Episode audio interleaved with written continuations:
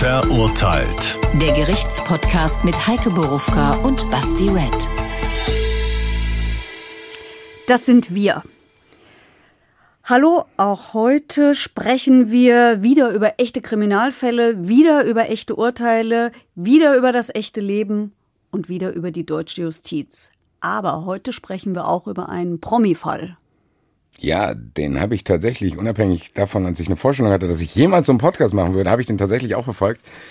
Weil so ein bisschen Lokalpatriotismus ist im deutschen Rap bei mir schon vorhanden. Egal wie gut oder schlecht die Musik ist, wenn man so äh, lokale Künstler supportet, sag ich mal. Und hier geht's ja tatsächlich um einen. Was hast du uns mitgebracht? Die Schwester, und zwar die Schwester Eva. Dann hören wir uns doch mal an, was sie gemacht hat. Der Fall. Nach sieben Monaten Untersuchungshaft kam die Frankfurter Rapperin Schwester Eva im Sommer 2017 wieder frei, zumindest vorübergehend. Das Landgericht Frankfurt hat die 32-Jährige zwar wegen gefährlicher Körperverletzung, Förderung sexueller Handlungen Minderjähriger und Steuerhinterziehung zu einer zweieinhalbjährigen Gefängnisstrafe verurteilt, aber den Haftbefehl trotzdem aufgehoben. Anders als die Staatsanwaltschaft sahen die Richter in ihren Taten keine Zuhälterei und keinen Menschenhandel. Schwester Eva, so der Vorwurf in der Anklage, soll vier junge Frauen zur Prostitution gezwungen, sie misshandelt und ausgebeutet haben. Die Hälfte ihrer Einnahmen mussten die 17- bis 19-Jährigen demnach an die Rapperin abgeben. Ja, ich glaube, das wird der ein oder andere auch mitgekriegt haben. Und es ist ja ziemlich prominent auch, wir kommen später noch drauf, durch die Zeitungen gegangen. Äh, meine erste Frage ist, ich habe jetzt in, in, in der Einleitung gar nichts gehört, äh, ging es nicht auch um Steuerhinterziehung? Oder, Ja, oder es ging auch um Steuerhinterziehung, aber also im Vergleich zu anderen Steuerhinterziehungsfällen würde ich mal sagen, es ging um lächerliche Beträge. Okay. Wir reden hier nicht von Millionen, sondern von, ich weiß die Zahl nicht mal mehr auswendig, so klein ist sie. Ich habe versucht, es zusammenzurechnen, aber ich kann nicht so gut rechnen und ich getraust mich nicht, äh, mich auf, auf meine eigenen Rechenkünste zu verlassen. Also das waren so 10, maximal 20.000 Euro, die sie aber selber zurückbezahlt hat, nachweisbar. Okay, das heißt, das ist eigentlich in dem Gesamtbild, was wir jetzt hier zeichnen wollen, eher zu vernachlässigen. Ach, finde ich schon. Also das ist jedenfalls nicht das, worauf wir gucken. Ja, man kann vielleicht auf die Idee kommen zu sagen, es ist ein bisschen der Fun Fact, weil die Steuerhinterziehung kommt ja so zustande, dass sie die Einnahmen, die sie Ja. über diese Frauen äh, bekommen hat, Okay, das ist quasi ein Kollateralschaden von dem. ja, das hat sie da bei der hat. Steuer nicht angegeben, Okay. was ja irgendwie fast selbstverständlich Da klingt. stelle ich hier, äh, dann, um das abzuschließen, eine allgemeine Frage. Ähm, das wird ja, wir haben es in den Fällen, die wir die letzten äh, Folgen alle hatten, das wird ja oft dann zusammengeworfen. Also wir haben dann quasi einen Richter, der muss dann über Körperverletzung, Zuhälterei und Steuerhinterziehung entscheiden. Mehrere Richter? Mehrere Richter. Gibt, ist es dann aufgeteilt in Experten? Heißt das jetzt dann einer, der für Steuerhinterziehung zu- zuständig ist? Oder gibt es da irgendwelche Spezialgebiete? Weil ich kann Ja, mir ja. vorstellen, dass, dass ich, wenn ich ein Richter bin auf der Uni, das natürlich alles mal anreiße, aber dass man dann wie so ein Arzt irgendwann sich spezialisiert. Ja, es gibt Spezialkammern. In Frankfurt, dem größten Gerichtsstandort in Hessen, gibt es zwei Spezialkammern für Schwurgerichtssachen, also Mord, Totschlag, schwere Körperverletzungsdelikte, wirklich richtig schwere. Die landen dort. Und es gibt äh, Wirtschaftsstrafkammern. Die Schwester Eva-Kammer war so eine Wirtschaftsstrafkammer. Wegen der Steuerhinterziehung ist sie da gelandet. Tatsächlich. Sonst wäre sie da nie gelandet. Und die verhandeln dann aber auch die Körperverletzung mit. Die verhandeln den Rest dann mit. Ja, weil sonst müsste man doch für jeden, für jeden einzelnen Vorwurf einen extra Prozess führen. Das, das würde ja alles sprengen. Also so viele Richter gibt's überhaupt nicht. Okay. Das ist zermürbend, natürlich auch für Angeklagte. Man muss sich vorstellen, für die gilt immer, immer die Unschuldsvermutung, bis sie rechtskräftig verurteilt sind. Das heißt, dieses Damoklesschwert, da könnte ich für was bestraft werden, das, das schwebt immer über den, sodass man eigentlich die Idee hat, äh, die funktioniert noch nicht so besonders gut wegen der dann doch zu schlechten Ausstattung der Justiz, dass man die Idee hat, dass Prozesse relativ schnell geführt werden, damit jemand nicht in dieser Unsicherheit lebt, muss ich ins Gefängnis oder was passiert mit mir überhaupt. Ja, du hast es angesprochen. Wir hatten in der allerersten Folge, haben wir schon gesagt, dass, äh, dass Angeklagte sich immer irgendwelche Leitsordner vors Gesicht halten und so ein Kram. Als ich auf die Idee kam, Sichtblenden für Angeklagte zu verkaufen. Bei ihr ist es ja jetzt so, bei ihr ist, ist das ja nochmal komplett potenziert, weil sie ist ja eine Person des öffentlichen Lebens. da kann ich mir vorstellen, da kommt nicht nur dazu, dass, wie du es letzte Mal, also bei der ersten Folge gesagt hast, na, erkennt der Nachbar oder der Freund oder der Cousin, erkennen die an den Händen, was weiß ich. Wenn Sachen, solche Dinge in der Zeitung stehen, dann erkennt sie ja jeder. Aber zu dem Zeitpunkt kommen die Sachen heraus, wo du, wie du es gesagt hast, wo sie eigentlich noch eine Unschuldsvermutung ist. Ja, ja, auch vor Gericht ist ja noch, gilt die Ja, Unschuldsvermutung. aber das ist ja dann in der Öffentlichkeit eigentlich nicht mehr so. Nein, aber die ähm, Schwester Eva ist natürlich eine Person der Zeitgeschichte. Okay, und das rechtfertigt dann die Berichterstattung. Ja, die, ja, da ist das öffentliche Interesse, das muss man immer abwägen. Wenn man das mal durchklagen würde, weiß ich nicht immer, ob diese Fälle zugunsten der Presse ausgehen würden, beziehungsweise der Öffentlichkeit. Aber es geht immer, es muss ja immer gegenübergestellt werden, das Recht der Öffentlichkeit auf Information, das hat die. Dafür gibt's die Presse. Okay. Das sind ja nicht nur Tratschgeschichten, sondern das ist ja ein bisschen mehr. Versuchen wir hier Heißt, übrigens das auch steht zu dann auch über dem Schutz. Nee, eben nicht, das muss man abwägen. Okay. Der Persönlichkeitsschutz und der, der, der, der, das ähm, nachvollziehbare Interesse der Öffentlichkeit auf Information. Das ist schwierig. Und in auch. Fällen zum Beispiel, in denen es um höchst, höchst persönliche Dinge geht, das ist im Sexual, bei Sexualstraftaten sehr oft so, wenn dann Angeklagte oder aber auch äh, Opfer als Zeugen aussagen müssen und wenn es dann sehr, sehr ins Detail geht, sexuelle Präferenzen, was ist denen passiert, wie ist es dazu gekommen, da schließt man die Öffentlichkeit aus, weil da so sehr persönliche Dinge ähm, betroffen sind, dass man die Menschen versucht zu schützen. Ja, wir haben einen Fall in äh, Wiesbaden, da geht es um die Vergewaltigung eines elfjährigen Mädchens, das komplett die Öffentlichkeit draußen. Die durfte nur die Anklageschrift hören und wird zum Urteil dann wieder reinkommen dürfen. Aber äh, sie ist deshalb draußen, weil da eben alle minderjährig sind. Okay. Opfer, Täter etc. oder mutmaßliche Täter etc. Und das muss man abwägen. Aber im Fall Eva ist es, glaube ich, ganz anders. Im Fall Eva war es auch so, als sie, die ist ja verhaftet worden, ähm, erst festgenommen, später verhaftet worden und saß ja sieben Monate lang in Untersuchungshaft. Das hat schon, glaube ich, auch ihre Popularität steigen lassen. Und ich glaube, auch in diesem Prozess war es so. Jedenfalls war vom ersten bis zum letzten Verhandlungstag der Zuschauerraum voll. Und das waren eindeutig ihre Fans, die dort waren. Und sie hat mir nicht den Eindruck gemacht, als erlaube sie keine Bilder dort. Also die hat sich hinter nichts versteckt und wirkte nicht so. Ich meine, ich kann natürlich auch in die nicht reingucken, aber die wirkte nicht so, als fände sie das jetzt so störend. Ja, das ist ein bisschen konträr zu dem äh, O-Ton, den wir von ihr haben. Worum geht's hier gerade? Einfach nur, damit die Leute ihre Zeitung verkaufen, damit es mehr Einschaltquoten gibt, wurde mein Name einfach gefickt, richtig. Ach, mein Name ist eh gefickt, aber wurde das einfach so hochgepokert, das ist, es ist, es ist zu hart. Ohne Scheiß, ich schreibe mein Buch, das ist zu hart. Wem kann denn so ein Scheiß passieren? Ja, das hat sie in einem, ich glaube, über 40 Minuten langen Sermon auf Instagram veröffentlicht, relativ kurz nach dem Urteil. Damit hat sie sich keinen Gefallen getan, nicht mit dem Ausschnitt, den wir hier gehört haben, sondern mit einem anderen, wo sie die Staatsanwälte ein bisschen unflätig beschimpft hat und zack hat sie die nächste, hat sie das nächste Verfahren am Hals gehabt. Ähm, ich glaube wegen Beleidigung oder so und oder Verleumdung oder egal. Das, das ist aber, ich glaube, das kann man nicht, das, das, das muss man auseinanderhalten. Hier regt sie sich ja auf, was ihr die Polizei vorwirft und was ihr die Staatsanwaltschaft vorwirft. Nicht aber, dass sie im Gerichtssaal gefilmt oder fotografiert worden nicht die ist. Zeitungsberichte. Ich hatte so ein bisschen das Gefühl, dass sie trotzdem, wenn sie sagt, mein Name wird gefickt, dann geht's ja trotzdem auch um die Öffentlichkeit. Du hast ja gesagt, weil es ist ja eigentlich zweischneidig. Ich kann mir bei ihr vorstellen, dass das bei ihr, auch, ich glaube, sie selber ist sich vielleicht gar nicht sicher, weil A, hast du gesagt, dass ich glaube, auch Chata saß im Publikum die ganze Zeit, ja, ja.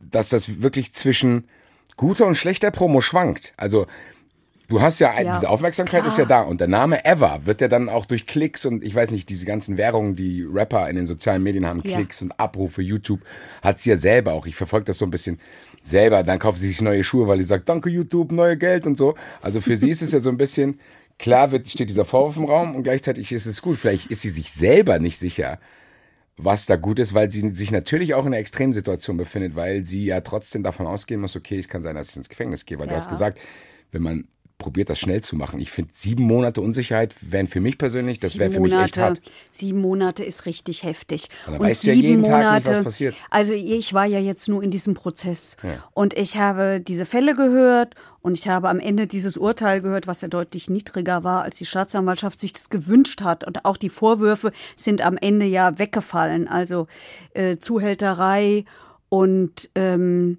Menschenhandel sind nicht verurteilt worden, weil das und das Urteil ist rechtskräftig. Also sowohl das Landgericht Frankfurt als auch der Bundesgerichtshof sind davon überzeugt, dass sie sich dessen eben genau nicht schuldig gemacht hat. Und ich glaube, das ist der Vorwurf von ihr. Das ist der auch durchaus nachvollziehbare Vorwurf von ihr, dass man natürlich, also das behaupte ich jetzt mal, dass man natürlich bei so einer wie ihr mit dieser Geschichte und mit diesen ganzen, das muss man ja auch sagen, mit diesen ganzen Gewaltverherrlichungen und dem in ihren Raps, ja, ich weiß, es gehört alles dazu, ja, aber ähm, das ist dann auch vielleicht ein bisschen kalkuliertes Risiko, ich weiß es nicht.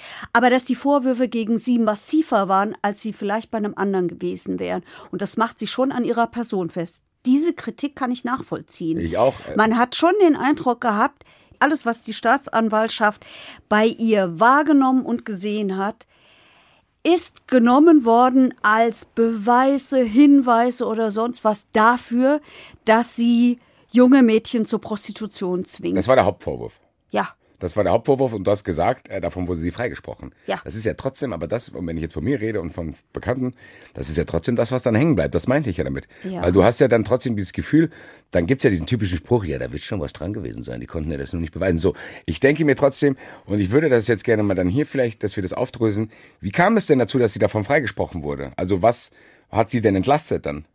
Dass man sagen kann, diese Vorwürfe, die wir an dich haben, weil da wird es ja trotzdem Indizien gegeben haben. Also die, die machen das ja nicht aus dem Blauen Ja, heraus. die haben ihr zugehört im Auto. Ja, die haben sie, ähm, die haben sie abgehört Ach, guck an. und haben jede Menge mitbekommen. Die haben sie natürlich auch beobachtet. Aber sie haben eben, das ist schon mein Eindruck, alles, was diese Frau gemacht hat, wurde als Hinweis, nicht immer Beweis, aber Hinweis, Indizien unter Juristen, äh, dafür genommen, dass sie, dass ihre einzige Absicht es ist, junge Frauen zur Prostitution zu zwingen. Und es wurde der ganze, das ganze Drumherum eigentlich nicht gesehen. Und entlastet haben sie die Frauen. Die vier angeklagten Fälle, also vier Frauen, die haben sie komplett entlastet. Die Geschichten, die diese Frauen erzählt haben, waren sehr wohl, ja, da hat es so ein Geschäftsmodell gegeben von Eva. Können wir nachher noch mal genauer uns angucken, dieses Geschäftsmodell. Das hat durchaus auch hm, ganz kreative Momente, finde ich. Ähm, diese, es hat dieses Geschäftsmodell gegeben. Ja, sie hat auch kassiert. Ja, sie hat das Geld nicht versteuert. Und ja, eines dieser Mädels war erst 17. Aber auch wenn man sich das genau anguckt und anhört, was die gesagt haben, dann ist es eben nicht mehr die böse Zuhälterin. Das ist einfach nicht mehr übrig geblieben. Kannst du mir ein Beispiel sagen? Also wa- was, wa- was, was, was für Aussagen haben die getätigt, dass das entkräftet? Also haben die, ich kann mir es mir so vorstellen, wir wissen, die Geschichte von Eva, falls sie jemand nicht weiß, die hat ja selber als Prostituierte gearbeitet. Wurde, Mit 17 hat die angefangen. ja, wurde irgendwann entdeckt äh, von Chata, hat da ein bisschen angefangen zu rappen, ist tatsächlich auch immer besser geworden, aber das Niveau kann man hier verhandeln, das kann jeder anders sehen. Auf jeden Fall hat sie ja trotzdem sich so ein bisschen rausgezogen, nichtsdestotrotz hat sie ja diese Sozialisation. Also, und du hast auch schon, bisschen, ja, das ist eine, das ist eine, eine extreme Leistung, was diese Ja, Frau gebracht ja. hat. Die war crackabhängig. Ja, und das meine ich. Und eigentlich ist es ja dann eigentlich, ich kann mir dann vorstellen, dass das für junge Mädels, die vielleicht in blöden Situationen sich befinden und vielleicht auf der Schwelle auch sind, ich werde jetzt Prostituierte. Weil gibt's ja. Brauchen wir auch nicht Natürlich. wegdiskutieren in der Gesellschaft. Die ganzen Laufhäuser sind voll, die Leute müssen ja auch irgendwo herkommen. Dass, dass du dann irgendwie, keine Ahnung, in deinem Leben in so einer Phase bist, wo du das machst und was ich damals gelesen habe, ist, dass die Mädels gesagt haben, die hat uns eher davor beschützt, als dass wir da irgendwie diesem System, nenne ich es jetzt mal in Anführungszeichen, komplett ausgeliefert waren, weil sie ja zumindest wusste, wie es läuft. Und nach allem, was ich da so gehört habe, nach allem, was ich so weiß, waren die sicherlich bei ihr besser aufgehoben als bei anderen. Nicht gut, aber besser. Ja, das waren junge Frauen aus eher prekären Verhältnissen, also sehr, also zum Teil sehr sozial schwach, die Probleme zu Hause hatten, zum Teil auch nicht mehr zu Hause leben wollten. Aber das waren vor allen Dingen junge Frauen, die waren Fans von ihr. Ja, das kann ich mir vorstellen. Die haben der Nähe gesucht. Und ihr Freund hat damals eine Bar betrieben in Frankfurt, deren faktische Geschäftsführerin sie war. Die war nicht eingetragen, aber so, ja. Und die hat natürlich auch für für Publikum da gesorgt. Ist doch klar. Die Leute sind nicht wegen dem Typen dahin, sondern wegen Schwester Eva sind die, sind die dahin gegangen. Und die jungen Frauen haben das natürlich auch gemacht. Die sind dahin gegangen. Und die haben ihre Nähe gesucht. Und die haben dort ganz offensichtlich was gefunden, was sie sonst nicht finden. Würde ich jetzt mal küchenpsychologisch sagen. Weil sie reden von der Clique. Sie haben den Kontakt zu ihr gesucht.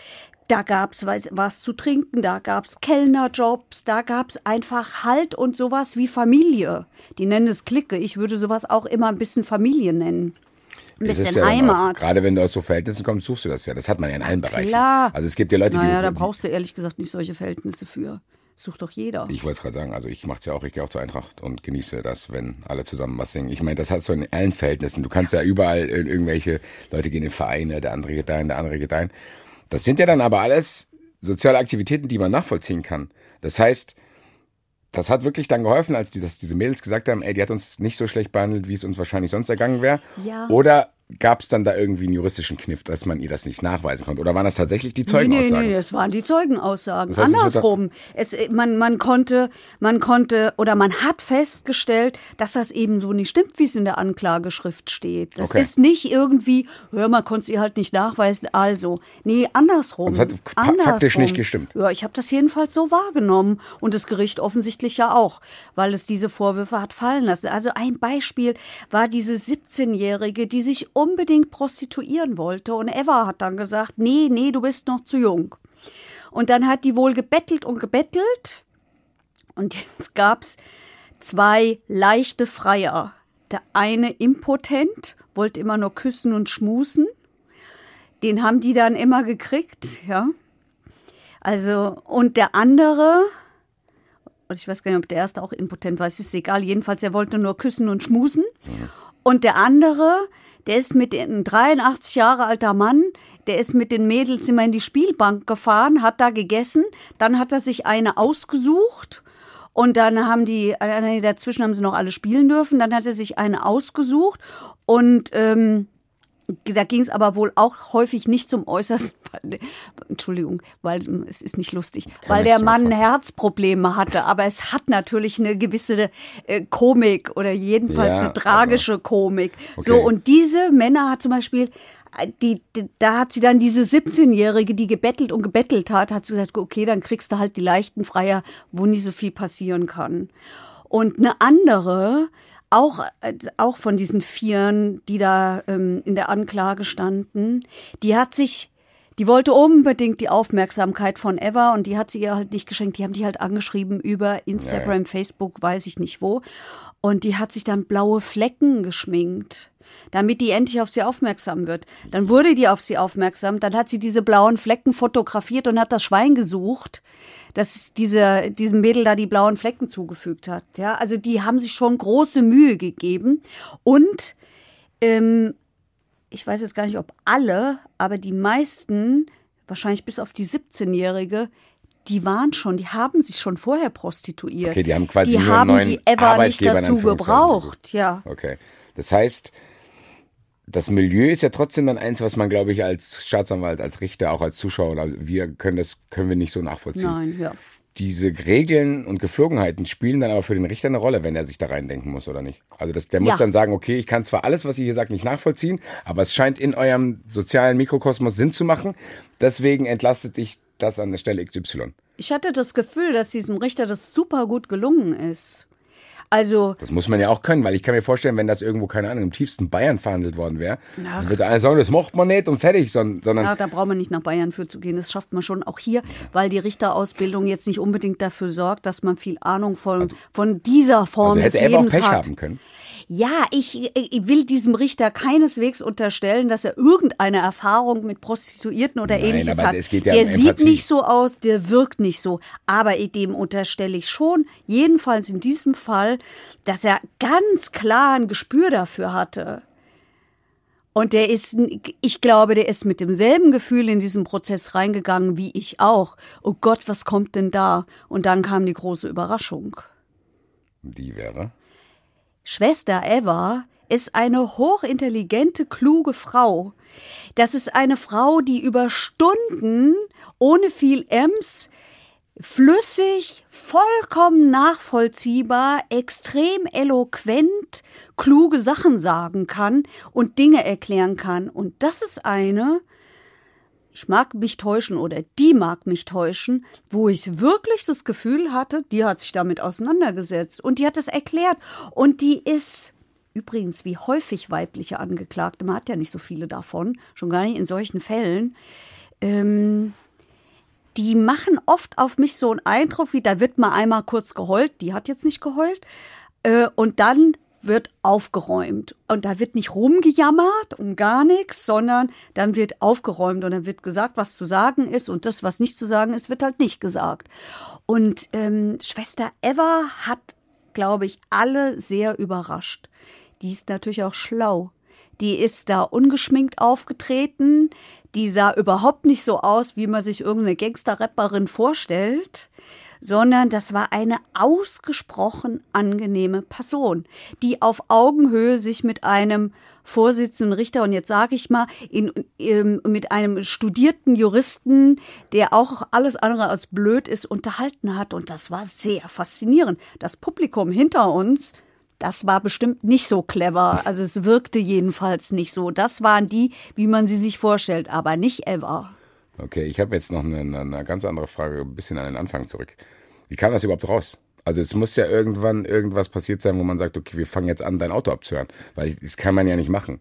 Ja, man kann es nicht einfach machen. Man braucht schon ordentlich was in der Hand. Ich weiß es nicht, was es war. Ich weiß es deshalb nicht, weil wir natürlich nicht in Ermittlungsakten reingucken okay. können, weil es in diesem Prozess, was, weil es in Prozessen nie zur Sprache kam. Man braucht immer jemand, der es einem steckt oder okay. so, wie man darauf gekommen ist. Und gerade die Abteilungen, die dieses, das ist ja dann meistens sogar schon organisiert in der Abteilung organisierte Kriminalität, wo sowas ähm, ermittelt wird, gerade die sind sehr zurückgenommen, weil, äh, weil die natürlich niemanden auch nur irgendwie warnen wollen. Ich weiß es nicht. Aber ja, man braucht, man braucht was in der Hand. Man kann nicht einfach abhören. Okay, also man Und ich brauche einen Richter, der es mir erlaubt. Ja. Okay, gut. Wahrscheinlich hat sie ja dann auch genug Angriffspunkte ge geboten, weil man darf nicht vergessen, du ja. hast es vorhin schon angesprochen, wir hören jetzt mal äh, in was rein, die hält sich ja dann aber auch trotzdem nicht zurück. Ein Dorn im Auge von der Staatsanwaltschaft. Ich bin schuldig der Körperverletzung, schuldig der Gewaltbereitschaft, schuldig der Steuerhinterziehung. Es stimmt, ich hab mit paar Damen Escort-Service auf 50-50 Basis. Peace da und wenn eine mal aus der Reihe tanzt klatscht es, sperrt mich doch dafür ein verdammt. Sie konnten schon von mir blasen, ohne Hände. Ich zwinge niemanden, nein, ich handel nicht mit Menschen.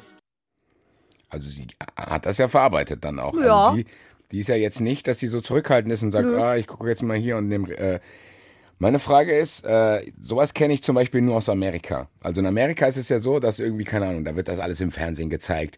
Dann wird darüber geredet, wie die Staatsanwältin, was sie anhat, was der macht und was, ja. was, in der, was in der Zeitung steht. Also da hast du das Gefühl, dass da teilweise die Presse auch den Prozess steuern kann. ist das hier auch so? Na also hat das Einfluss, was sie tut? Also kommt der Richter vielleicht zum nächsten Verhandlungstag und sagt, ja, ich habe dein neues äh, Instagram-Video gesehen, das passt mir gar nicht. So, kann es passieren. Ja, Eva saß ja im Knast, da ist es ein bisschen schwierig mit dem Posten auf Instagram.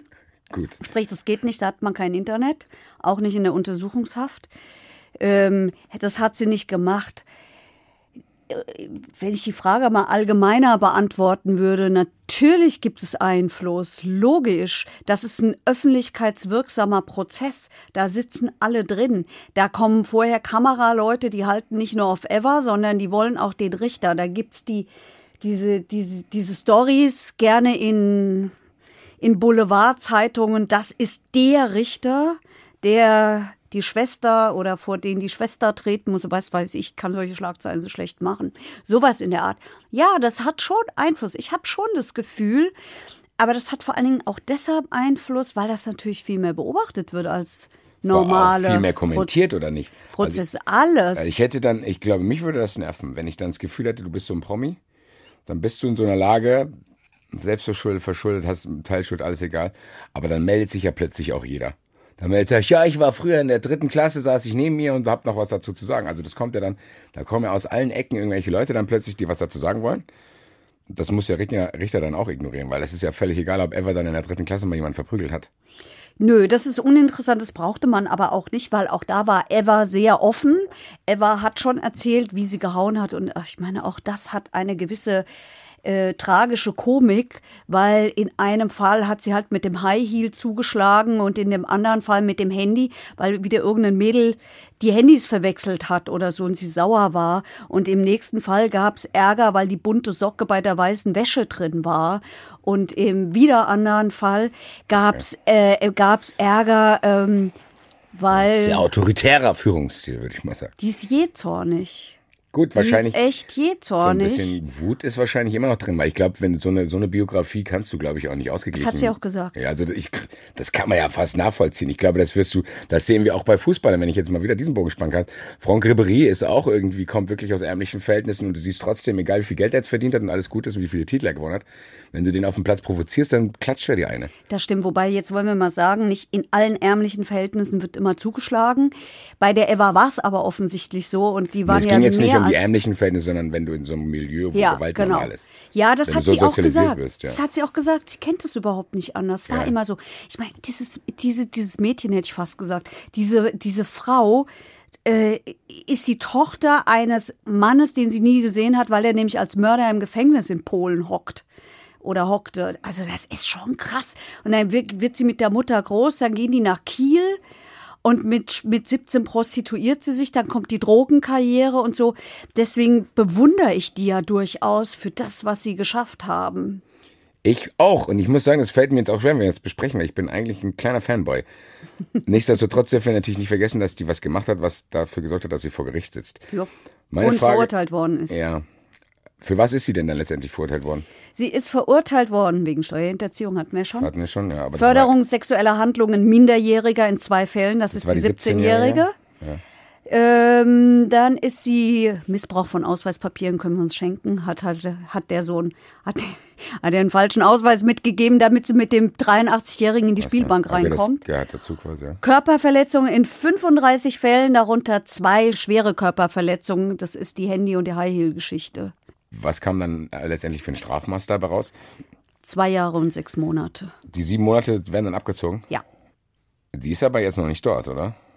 Wo dort? Im, im Gefängnis? Gefängnis? Nee. Nein, sie ist nicht im Gefängnis. Ich vermute, sie wird nicht mal dort jemals ankommen. Vermute ich. Weil ich hab's Gefühl, sie auch nicht, weil Weil Schwester Eva klug ist. Und weil das Schwester. alleine kann ja noch nicht reichen. Ja, manchmal schon. Weil Schwester Eva sich früh genug offensichtlich einen Wohnsitz in Nordrhein-Westfalen gesucht hat, sprich in Düsseldorf lebt sie jetzt.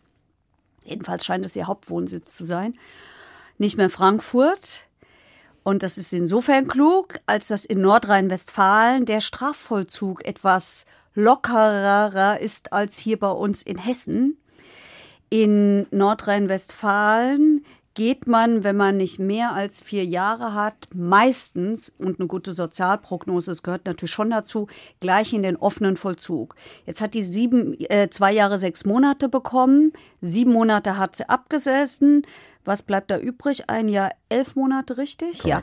Ein Jahr, elf Monate. Die wird sich gut führen. Ich kann mir nicht vorstellen, dass die sich daneben benimmt.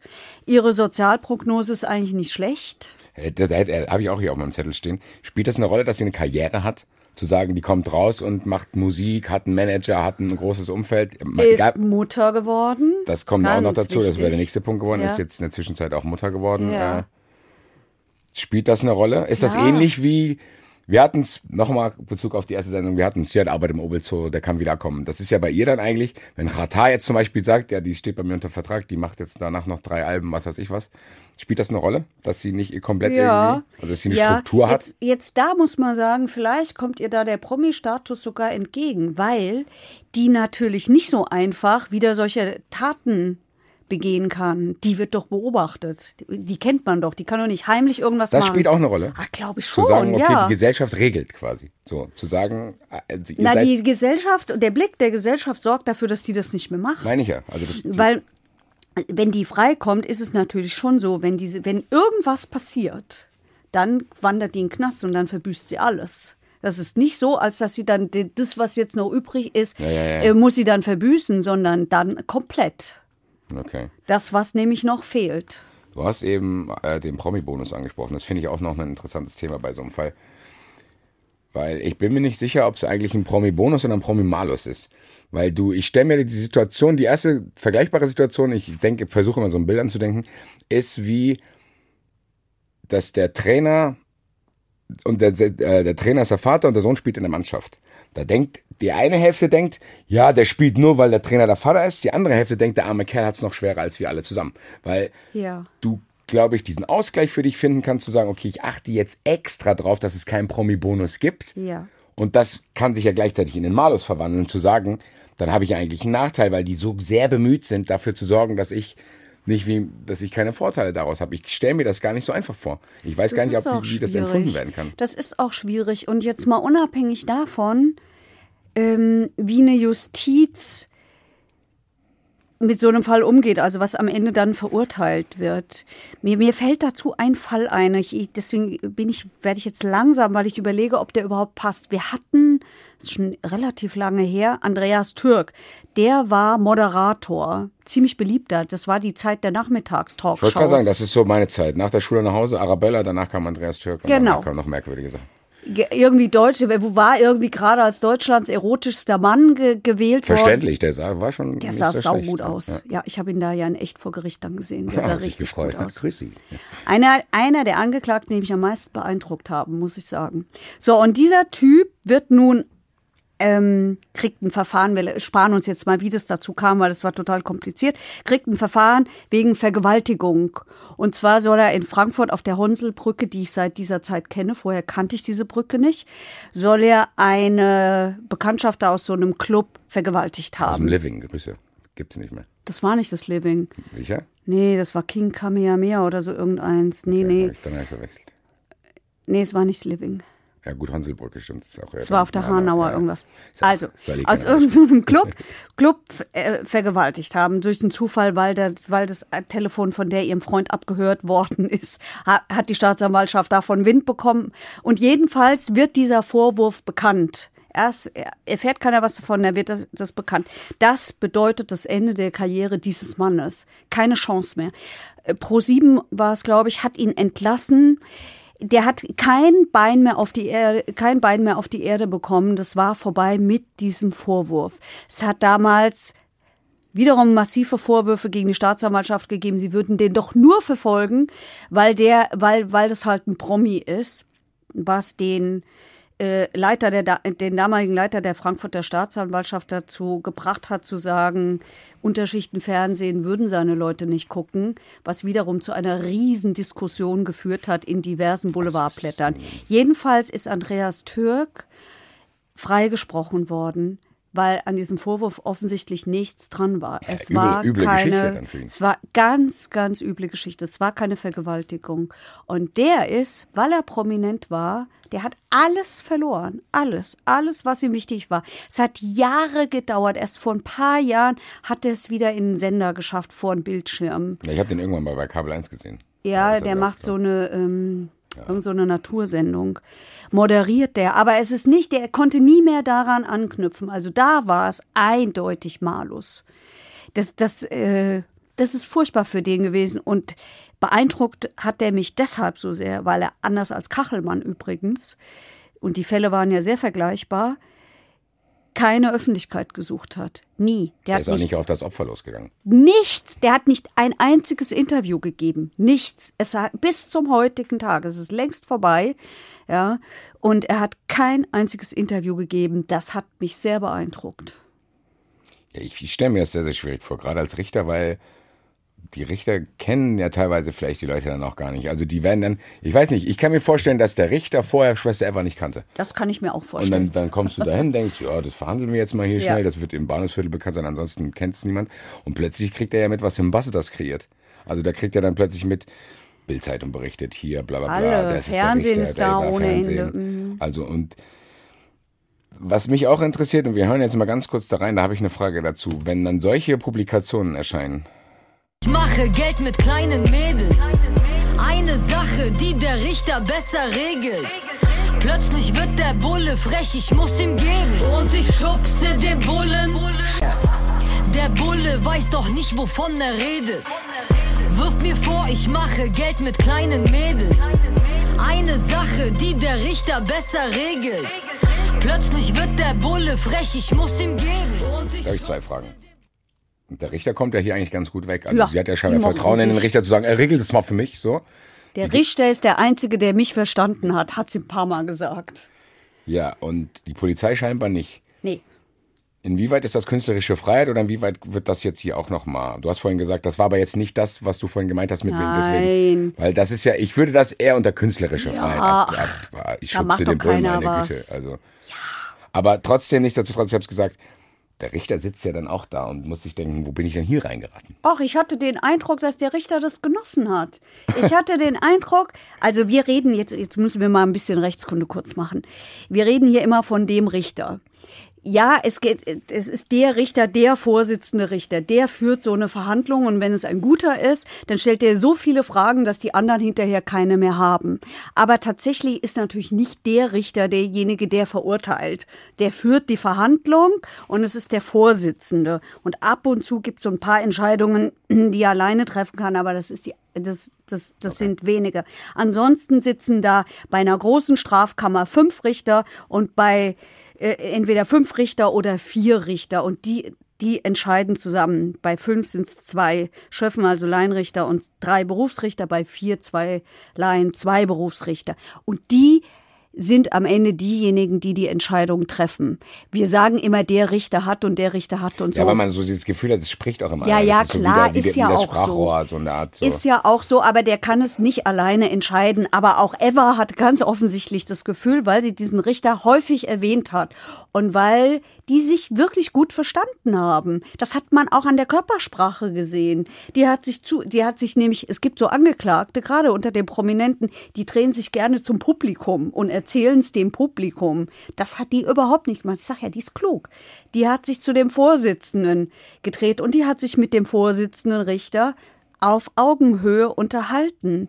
Richtig gut. Und man hatte das Gefühl, da verstehen sich zwei. Und man hatte auch das Gefühl, der Staatsanwaltschaft gefällt das gar nicht. Und vor allen Dingen natürlich den, den, das saß ja auch Nebenklägerinnen drin, also die von den Mädels waren welche vertreten durch Rechtsanwältinnen. Und die fanden es, glaube ich, auch nicht so gut. Das kann ich aus deren Sicht auch verstehen. Aber es hilft nichts, weil die Frauen eindeutig für Eva ausgesagt haben. Eindeutig. Und da kommt kein Gericht dran vorbei. Ich habe noch eine ganz andere Frage gehabt, die ist mir so irgendwann, während ich mir das alles durchgelesen habe, gekommen. Die ist ja dann verurteilt worden, weil das eine Mädchen 17 war. Ist es aber eigentlich, ist Zuhälterei erlaubt eigentlich? Zu sagen, ich habe jetzt jemanden, der macht das und wir teilen uns das 50-50. Ich finde das, da war ich mir der Rechtslage gar nicht bewusst. Ich hätte vielleicht am Anfang eher gedacht, dass das eigentlich sowieso verboten ist. Ja, klar. Zuhälterei ist ja auch verboten. Aber was die gemacht hat, war ja so ein Geschäftsmodell. Das ging so. Sie hat, also Eva hat den alles Mögliche organisiert. Die hat den Anzeigen geschaltet auf. So, das sind diese typischen Bildzeitungsanzeigen, die man Nein, nix. Bildzeitung, nix Bildzeitung. Das sind spezielle Seiten. Ich habe sie mir auch angeguckt. Ich verrate aber jetzt nicht, wie sie heißen. Ich weiß sogar eine. Ich, äh, ich wäre, bei, wenn ich den Namen so gehört hätte, hätte ich gedacht, das ist so ein Kaufhaus oder so, wo ich Klamotten kaufen kann. Aber nein, ich habe es mir angeguckt. Man kann keine Klamotten kaufen, sondern Damen mieten. Also die hat diese Anzeigen geschaltet. Die hat Anzeigen geschaltet, ja, aber, aber Eva ist, Eva schaltet nicht eine Anzeige, Eva schaltet viele Anzeigen. Und hinter jeder Anzeige liegt ein anderes Prepaid-Handy, sprich eine andere Nummer. Eva hat auch die Telefone verwaltet. Und Eva hat dafür gesorgt, dass diese Frauen ich würde mal sagen, die besseren Kunden bekommen. Das heißt, sie sind entweder zu denen nach Hause oder aber in bessere Hotels gegangen. Nur musste sie klären in den Hotels, dass sich die Freier nicht in der Lobby begegnen. Mag kein Hotel, mag auch kein Freier. Also auch das hat sie arrangiert, dass die sich äh, nicht die Klinke da in die Hand geben, sondern irgendwie aneinander vorbeikommen. Das hat sie auch gemacht. Sie hat die Kondome gekauft und die Gleitgels wie gesagt, die ganzen Anrufe entgegengenommen. Sie hat bei den Hausbesuchen draußen gewartet, damit den Mädels nichts passiert. Auch da ist sie immer wieder mal jähzornig geworden, weil eine zum Beispiel einmal eingeschlafen ist und nicht gekommen ist. Und die hat sich dann Sorgen gemacht, ja, und wusste aber nicht, wusste nur so ungefähr in welchem Haus. Und dann kam die nicht mehr raus. Und sie hatten schon auch so ein Abzockmodell.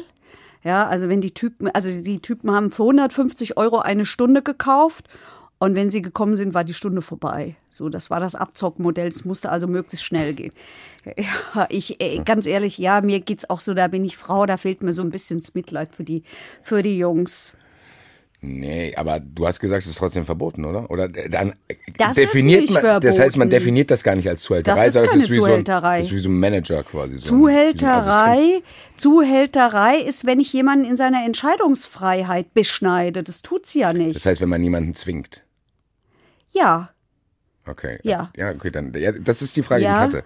Das heißt, deswegen haben die sich hier auch, naja, wenn ich jemanden, wenn ich jemanden ausbeute, wenn ich das Notlage ausnutze, aber das hat die nicht gemacht. okay. Weil die wollten doch. Die hat denen nur gesagt, Mädels, ich habe hier ein Geschäftsmodell und damit verdienen wir mehr. Ihr bezahlt mir die Kohle für die Handys und das Zeug zurück und für die Einnahmen machen wir 50-50. Das ist ein Geschäft und das darf man machen. Wahrscheinlich auch sehr lukrativ, glaube ich, für beide Seiten.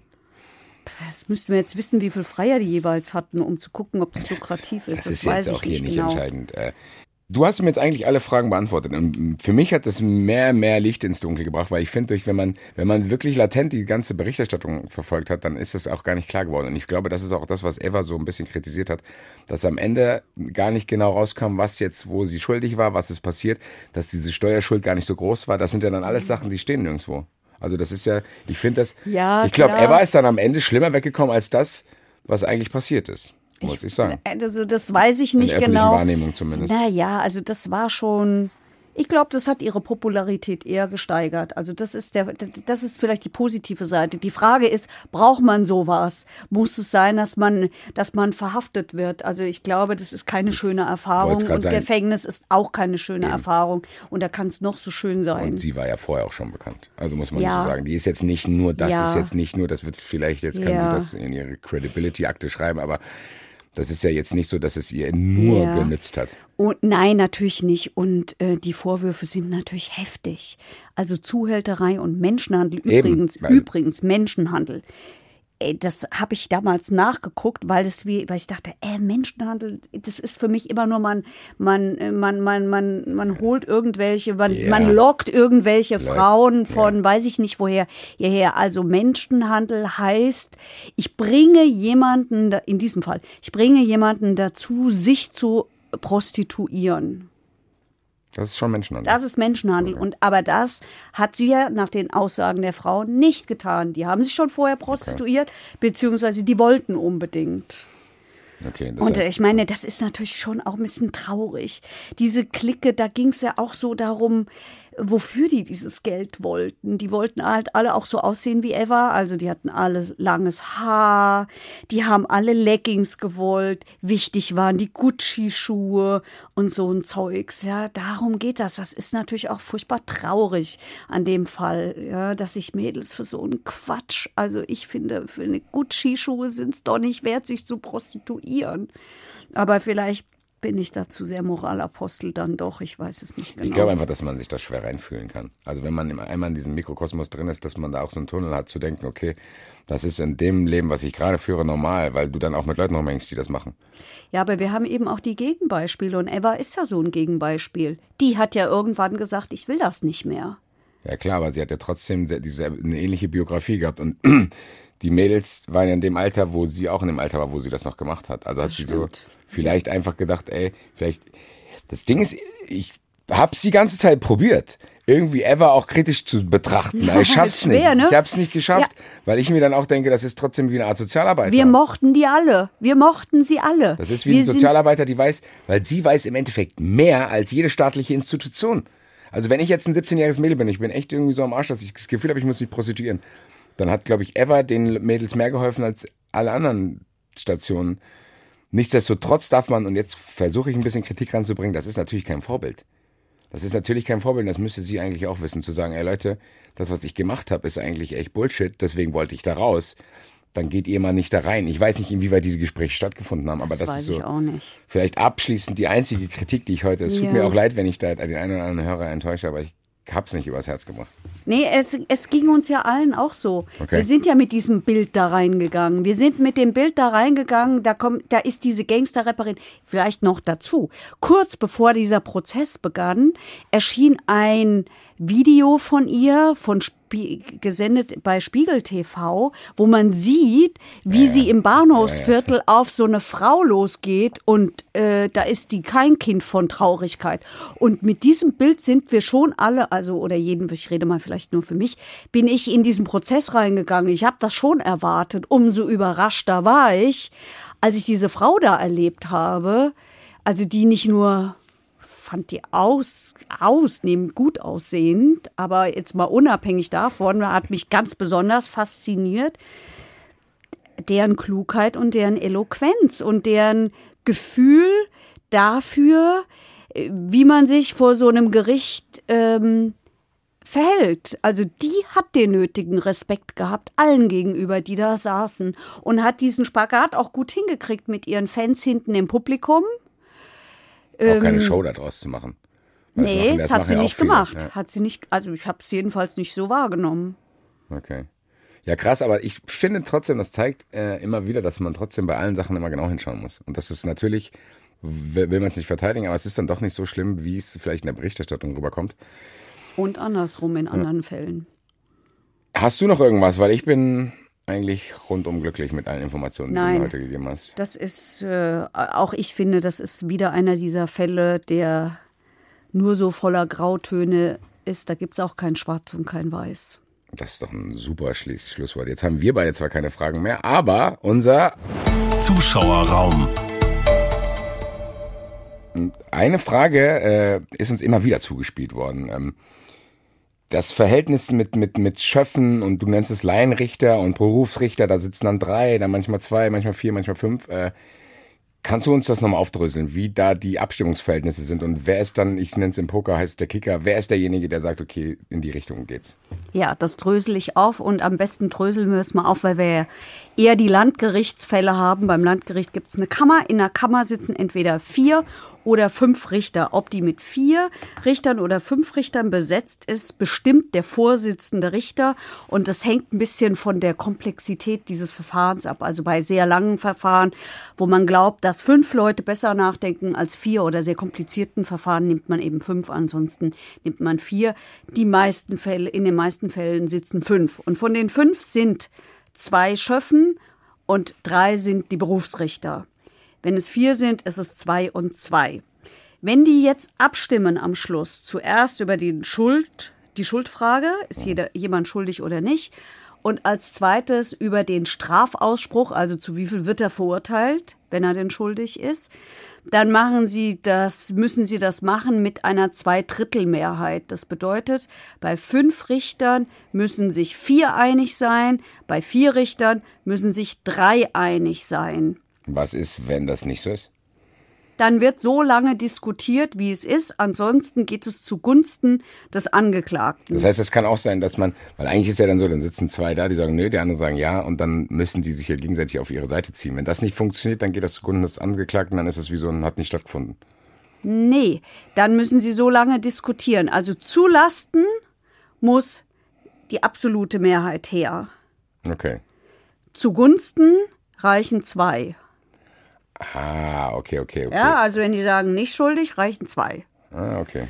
Ähm, wenn sie sagen schuldig, andersrum. Und äh, bei der Strafe ist es anders. Und dann wird nach einem bestimmten Muster abgestimmt. Und zwar beim Schuldspruch erst der jüngste Schöffe, dann der älteste Schöffe, dann der Berichterstatter, das ist der, der im Prozess immer neben dem Vorsitzenden Richter sitzt und alles mitschreibt. Dann der Beisitzer ist meistens der ruhigste im Prozess, der hat auch vorher die Akten nicht gelesen, das heißt, er soll einen offenen Blick haben, So wie ich hier. so wie du hier. Und am Ende der Vorsitzende Richter. Und dann beim Strafausspruch, also zu wie viel wird der verurteilt, kann man zum Beispiel über einzelne Punkte abstimmen. Kann man es aber kann man auch bleiben lassen. Wir gehen jetzt mal davon aus, dass es im Gesamten, da ist als erster dran der Berichterstatter, der, der mitschreibt. Dann kommt der jüngste Schöffe. Dann kommt der älteste Schöffe. Nee, stimmt nicht, der Berichterstatter weg. Quatsch. Erst der jüngste Schöffe, dann der älteste Schöffe, dann der dienstälteste Richter, dann der zweitdienstälteste Richter und am Schluss der Vorsitzende Richter. Kompliziertes System, aber Das ist auch so typisch deutsch. Das hat sich Nee, nee, nein, nein, ausgedacht. nein, Ja, nein. aber gibt es einen Sinn dahinter? ja, der Sinn dahinter Warum das ist sich unterscheidet in den beiden Verfahren? Der der Sinn, der, nee, es unterscheidet sich nicht. Ich habe es nur erst falsch erzählt. Ach so, okay. Ich habe jetzt Ähm, gedacht, das wäre, ich habe gedacht, die Reihenfolge ist bei Ja oder Nein und Strafmaß ist Nein, andere. es ist immer okay, es ist ist gleich, in, es ist ja, es unterscheidet sich insofern, dass es der dienstälteste Richter ist. Aber ich glaube, das muss uns jetzt nicht so brennend Aber interessieren. mich interessiert das schon, wie sowas zustande kommt. Das Das, ja- der, die, die Idee dahinter, ich, ich glaube, wir müssen nicht genau wissen, wer jetzt da als allererstes abstimmt oder nicht. Nur, dass es immer dieselbe Reihenfolge ist, das ist wichtig. Und ich glaube, das macht man, weil man Willkür verhindern will. Wenn ich nach einer bestimmten Regel vorgehe, dann kann nicht der Vorsitzende Richter alle platt machen, indem er als allererstes was vorgibt, sondern der kommt hinten okay. dran. Und die Laien kommen zuerst. Das ist, glaube ich, eine ganz kluge Idee, das immer so zu machen. damit die sich nicht beeindrucken lassen, zu sagen, der hat Ja. jetzt eh schon Ja gesagt, dann sage ich jetzt auch Ja, weil der wird schon wissen. Zum Beispiel, ja. Das heißt, die sollen unvoreingenommen ihr Ja. Urteil fällen. Ich glaube, das ist die Idee dahinter und die finde Das ich macht gut. zumindest mit dem Alter dann Sinn, weil man dann denkt, der, da sitzt irgendein junger Kerl, äh, der würde Ja. sich am ehesten beeinflussen lassen, deswegen soll er es als erster sagen. Ja, genau. Also, das kann ich jetzt nachvollziehen. Ja. Entschuldige ich mich bei allen Deutschen. Gut, ähm, ja, soweit haben wir sonst keine Fragen mehr. Wir hören uns in zwei Wochen wieder und bringen euch auch da einen interessanten Fall mit. Bis dahin. Dabei, dabei. Verurteilt. Der Gerichtspodcast mit Heike Borufka und Basti Red. Eine Produktion von HR Info.